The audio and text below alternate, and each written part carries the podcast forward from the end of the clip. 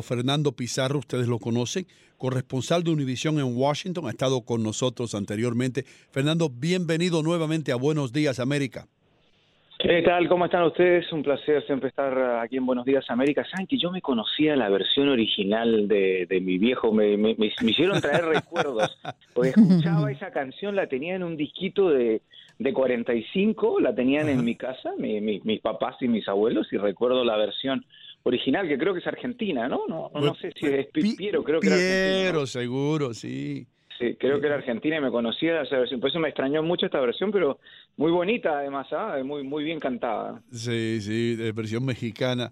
Eh, eh, Fernando, vamos primero con, con Sarah Sanders, que por supuesto todo el mundo ya sabe renunció al puesto de secretaria de prensa para la Casa Blanca.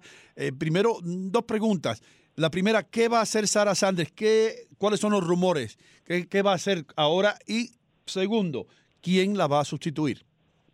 Esa es una mejor pregunta, la segunda. La primera es que algunos han hablado de que, bueno, que ella va a volver a Arkansas. Recuerden que ella es la hija del ex gobernador de Arkansas, Mike Huckabee, que también fue candidato a la presidencia un, par de ocasiones. Eh, y, bueno, se ha hablado de que ella pudiera ser candidata a la gobernatura, no sé, lo, veo muy prematuro todavía. Eh, lo que es cierto, eh, no se sabe a, ciencia cierta y, tampoco es, muy joven, tiene 36 años, tiene mucho tiempo, pero obviamente tuvo una, bueno, estuvo eh, en la primera plana de la política en estos últimos prácticamente tres años porque ella ha sido parte del equipo de comunicaciones de la Casa Blanca todo este tiempo y, bueno, fue la secretaria de prensa que más duró. Eh, sobre, sobre sucesores todavía está también muy prematuro. El, el más obvio podría ser Hogan Gidley, que es el único que va quedando de los de los eh, eh, los que se llaman deputy, ¿no? Es decir, serían los subsecretarios de prensa eh, o alternos, que aparece bastante en la televisión, pero no, algunos otros ya se han ido, por ejemplo, también. De los que de los que también estaban en el equipo podría ser Mercedes Schlapp que es hispana Mercedes Diana Schlapp que viene de la casa blanca de Bush de George W. Bush y que se unió a la Casa Blanca de Trump el año, el año pasado, eh, que ella es directora de comunicaciones estratégicas. No sé, es un puesto más alto, podríamos decir, pero obviamente el de el de Sarah Sanders y de secretario de prensa de la Casa Blanca tiene mucha más visibilidad. Eh, ayer estábamos teniendo una conversación en la oficina, si me permiten, entre los colegas de Univision, sobre que si ella había sido más controversial o no que Sean Spicer, por ejemplo. No, no, cuento a Anthony Scaramucci porque ese duró 10 días, pero como todos sabemos, y le sigue sacando el jugo al, a, su fama de 10 días de, de, secretario de prensa. Pero me parece a mí que ella también tuvo su cuota de, controversia, eh, es la que prácticamente ha eliminado las, eh, las conferencias de prensa tradicionales de la Casa Blanca con los reporteros, fue la que tuvo más dimes y diretes con la prensa, especialmente con Jim Acosta de CNN, fue la que impulsó que le suspendieran la credencial a Acosta, algo que llegó a las Cortes de Justicia Federal y que la Casa Blanca perdió. Eh, es la persona que a todos nosotros, porque hay toda una ola que esto, esto da para toda un media hora de programa la próxima vez, que a todos nosotros nos han restringido a los que no tenemos que ir a la Casa Blanca todos los días, pero tenemos credencial de la Casa Blanca, nos han restringido de gran manera los pases mm. em, que tenemos y que son permanentes. En fin, ella, ella tuvo una, un rol bastante fuerte en, en, defender al presidente, pero además también en, en tener este enfrentamiento muy duro eh, con la prensa em, y, prácticamente, como ya les decía, eh, suspendió completamente las conferencias formales en la Casa Blanca. Ella le da entrevistas a Fox o alguna otra cadena y después le habla a los reporteros agrupados ahí en, en los jardines exteriores de la Casa Blanca donde se pone la prensa, pero no es una conferencia de prensa formal, dura muy poco, toma un par de preguntas, las que quiere y se va. Así es que sí, ha sido para mí ha sido una secretaria de prensa importante en el rol que ha tenido y vamos a ver quién quién y cómo eh, va a ser eh, reemplazada. Fíjate, hay dos puntos importantes que veo eh, en relación con esta noticia, ¿no? Primero, que ella ha expresado su deseo de postularse como gobernadora de Arkansas, su estado natal. Y por otra parte, justamente ella se va a ir a final de mes cuando inicie la campaña de reelección de Trump que determinará el destino de su presidencia. Me parece muy coincidencial, Fernando. Yo creo que, yo creo que eh, desde el punto de vista personal eh, y conociendo a gente que ha trabajado en la Casa Blanca desde mis años en Washington, en la administración Bush y la administración Obama, es un, es un trabajo agotador. Eh, es decir, están ahí desde muy temprano en la mañana, estás prácticamente al pie del cañón todo el tiempo y agota, ¿no? Eh, entonces yo me, parece que ella sabe que eh, con la, el lanzamiento de la campaña del presidente Trump el próximo 18, que es el próximo martes, en Orlando, se va a venir mucho, mucho encima, ¿no? así es que yo creo que es un excelente momento para ella, para quizás buscar, no sé en qué momento está la posibilidad de correr para gobernador en Arkansas si es que les toca reelección de gobernador el 2020. Eh, pero como te decía, no sé si, se animará a hacerlo, tiene 36 años, eh, pero es hija de ex gobernador, así que lo lleva en la sangre y la verdad es que ha sido como operaria política, como funcionario política, a mí me parece que obviamente ha, ha sido sobresaliente, estemos de acuerdo o no con sus posturas políticas o cómo lo ha llevado adelante, sí ha sido quizás la que mejor desempeñó el trabajo de secretaria de prensa desde el punto de vista del presidente Trump, ¿no? Kellyanne, aquí estoy. Kellyanne Conway, ¿se va o no se va?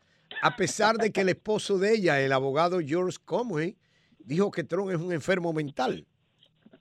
Bueno, entre otras cosas que ha dicho, bueno, para nuestra audiencia, Kellyanne Conway es asesora del presidente, ha estado desde la campaña, es una mujer de pelo rubio que muchos quizás la ven en, televisión y que habla todo el tiempo defendiendo al presidente. Yo no sé cómo tienen ese matrimonio en la casa, porque, eh, pero es que imagínate, el, marido le escribe, tuitea todos los días prácticamente diciendo que el presidente es, eh, por la parte menos, dice que es un enfermo mental, de que no está de que él no debería estar en la presidencia, de que es un imbécil, ha, dicho absolutamente de todo. Trump le llama. se llama George, tú, tienes un esposo del infierno. Pero imagínate, por Dios, yo no sé cómo son esas discusiones en la casa al llegar a la noche. Mi amor, ¿qué dijiste hoy día? O sea, cualquiera por cualquiera de los dos lados, ¿no? Pero bueno, eh, Kellyanne Conway la están acusando. Hay una ley para nuestros oyentes que se llama eh, la ley Hatch que, implica que cuando uno es un funcionario político eh, de un gobierno no puede estar hablando, haciendo politiquería, podríamos decirlo de alguna manera, y ella específicamente está siendo acusada que desde su puesto, cuando ella tiene que salir a defender las posiciones de la de la Casa Blanca en diferentes, en diferentes puntos de vista, ella lo que hace es que critica a rivales eh, eh, demócratas y, hace críticas y también hace eh, eh, declaraciones que pueden ser vistas como casi el, de campaña electoral en favor del presidente Trump. Y eso es una violación de esta ley y ella ha sido advertida ya en varias oportunidades y ella lo sigue haciendo prácticamente en cada aparición que hace en televisión. Y, y bueno, ahora una oficina interna del gobierno eh, ha, dicho que ella tendría que ser sacada de ese puesto porque continúa violando esta, esta ley. Pero esta decisión al final es del presidente Trump y ya, ya veremos qué quieren hacer al respecto. Yo la verdad que hasta, ahora lo último que vi hasta hace unos minutos es que sigue siendo un misterio lo que va a pasar. A mí me parece que Kellyanne Conway sigue siendo una persona de muchísima confianza del presidente y lo veo difícil eh, que él la deje ir a no ser que bueno que finalmente esa sea su decisión. Señoras y señores, estamos hablando con Fernando Pizarro, corresponsal de Univision en Washington. Fernando, vamos, vamos a irnos un poco para cosas más serias y esta sí tiene bastante seriedad. Ah, dos buques o dos tanques eh, petroleros han sido, tanqueros quiero decir, han sido atacados en el Golfo Pérsico. Eh, ¿Con qué seriedad te está mirando esto? Eh, la Casa Blanca ya sabemos que el gobierno de Trump está acusando a Irán de una manera u otra de estar envuelto en esto. ¿Qué se dice en Washington? Bueno, tal como tú dices, eh, con muchísima seriedad y la cosa se pone cada vez más complicada y tensa. El secretario de Estado Mike Pompeo le echó la culpa eh, prácticamente ayer a Irán eh, por este ataque a estas naves y que Estados Unidos se defendería y sus aliados contra cualquier agresión en la región. Además, Estados Unidos ayer reveló un video en que supuestamente se ven a a bueno, efectivos iraníes tratando de, sacar, remover una mina eh, que estaba eh, cerca o pegada a uno de estos tanqueros. Así que obviamente son eh, estos incidentes ya se han venido repitiendo eh, obviamente son preocupantes porque esta administración, especialmente eh, Bolton, que es el asesor nacional de seguridad, John Bolton, del presidente Trump, ah, tiene una actitud bastante eh, fuerte en contra de Irán. obviamente Estados Unidos, sabemos, esta administración tiene una actitud muy pro-Israel y Irán ha sido uno de sus principales objetivos, así es que obviamente las tensiones se siguen, ah, siguen aumentando y es, y es de preocuparse, puesto que, que nadie quiere eh, un conflicto bélico. Es interesante, si me permiten la reflexión, y quizás ustedes, el doctor también está de acuerdo, ustedes tres están de acuerdo con esto, de que esta es una administración que el presidente lo único que ha hecho es siempre él, él llegó a la, a la Casa Blanca y es un presidente que que pues debemos decir que trata de cumplir sus, sus, uh, sus promesas electorales, veamos el lado de inmigración, por ejemplo, o los impuestos, eh, que no quiere ir a una nueva guerra, ¿no? Él quiere retirar, si, es por él, retiraría las tropas de Afganistán, retiraría las tropas de Irak, y, los, y las, ah, el Departamento de Defensa y sus asesores han tenido que frenarlo en ese sentido.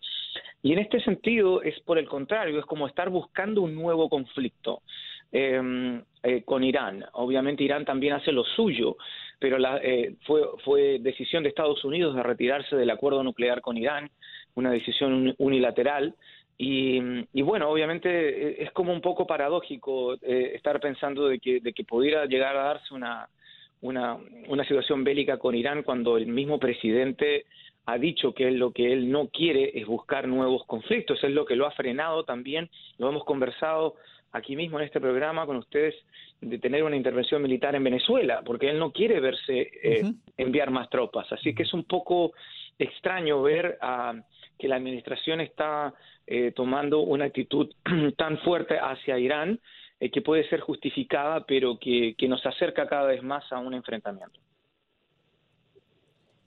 Bueno, eh, eso sí, y desde el principio hemos visto que, como tú bien lo mencionaste, cuando se retiró los Estados Unidos del pacto y también cuando Donald Trump aun cuando estaba de campaña, estaba criticando el acuerdo que hizo Barack Obama y el dinero que se le dio a Irán. Entonces yo creo que las rencillas se remontan hace más de tres años. Sí, por supuesto. O sea, la administración Trump entró eh, completamente, incluso antes de que tuviera Bolton en el gobierno. La administración Trump entró con una posición muy, eh, muy negativa hacia el tema de Irán, ya sea, y obviamente una de las primeras cosas que hizo eh, el gobierno que, ha sido un gobierno que se ha ido retirando de estos, de estos pactos eh, multilaterales, como por ejemplo el TPP o el, o el Pacto sobre Cambio Climático de París, el Acuerdo de París.